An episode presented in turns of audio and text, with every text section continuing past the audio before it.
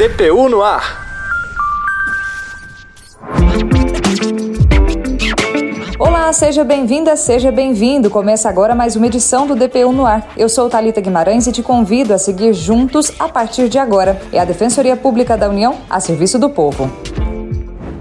A gente abre o DPU no ar de hoje falando sobre uma história que finalmente teve um desfecho. Estamos falando sobre o caso Fazenda Brasil Verde. É que depois de quase 30 anos, as vítimas vão ser indenizadas pela União. Essa fazenda, Brasil Verde, era um grande produtora de gado e lá os trabalhadores eram submetidos a jornadas exaustivas e a péssimas condições. Quem apurou o caso e traz mais detalhes é a repórter Maíla Lara. Maíla, seja bem-vinda. Oi, Thalita. Oi, pessoal que tá me ouvindo. Um abraço especial para vocês. Bom, como você comentou, Talita, depois de quase 30 anos, as vítimas do caso Fazenda Brasil vão ser indenizadas. A Defensoria Pública da União acompanhou os beneficiários do caso, ou seja, as vítimas ou os descendentes delas. Coube a nós cobrar a celeridade do Estado no cumprimento da sentença proferida pela Corte Interamericana de Direitos Humanos, que aconteceu lá em 2016. E sobre esse assunto, eu conversei com o defensor regional de direitos humanos no Pará, Marcos Wagner Teixeira. Ele me explicou e vai explicar agora para vocês que os procedimentos de sentença internacionais no Brasil não são bem definidos ainda. Nesse caso específico, a sentença ela é de 2016, a sentença internacional, e ela só foi ingressada com ação para cumprimento em 2020. Ou seja, primeiro, o Estado inicialmente não, não paga de forma administrativa, seja, que seria mais rápido e tem que ingressar com uma ação na justiça para pagar. E nesse caso específico, os herdeiros procuraram a defensoria justamente pela demora do pagamento, porque mesmo ela, ela tendo ingressado com a ação em 2020, a gente em 2023 ainda não haviam pagamentos ainda. Então, em 2020 2021 eles buscaram a defensoria para se habilitar no processo para tentar receber os valores que teriam direito. O defensor aponta também que o processo da Corte Interamericana de Direitos Humanos se arrastava por quase oito anos e que por isso a DPU cobrou essa rapidez do Estado. Mas o que a gente consegue bem observar é justamente essa, como não tem uma sistemática e essa sistemática acaba sendo obrigatório a inicialmente passar pelo, pelo judiciário,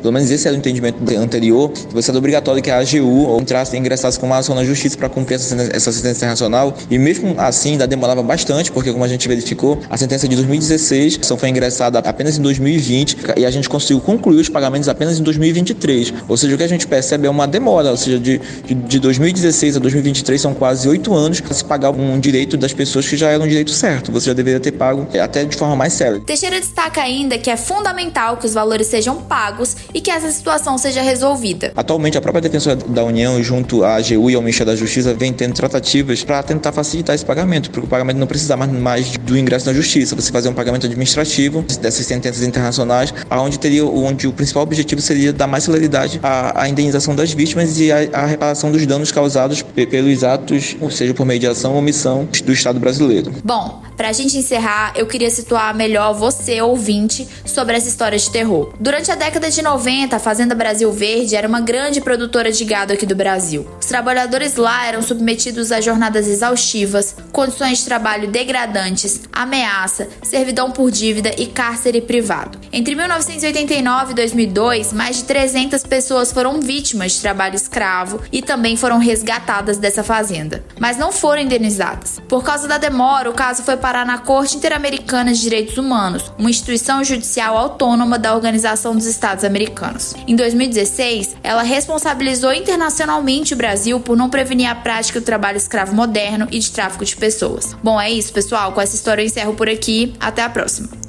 A gente muda de assunto porque a Polícia Militar do Rio de Janeiro criou norma para o uso de redes sociais. Essa iniciativa vem depois de um pedido feito pela DPU e pelo Ministério Público Federal. Os detalhes chegam agora com a repórter Carolina Oliveira.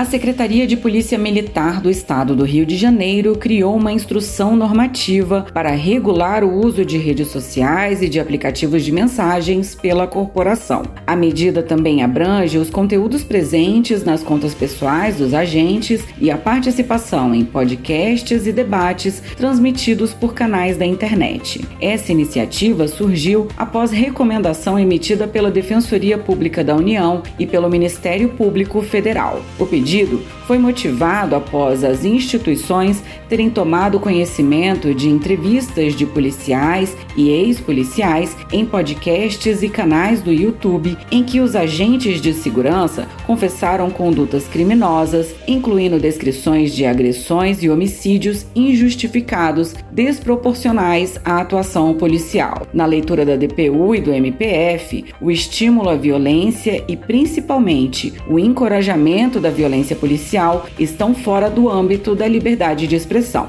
A normativa também define regras para a publicação de conteúdos visuais, como fotos e vídeos das instalações, viaturas, uniformes, armamentos, equipamentos, bens materiais e imateriais pertencentes à corporação. Lá no nosso site tem mais detalhes. Até a semana que vem.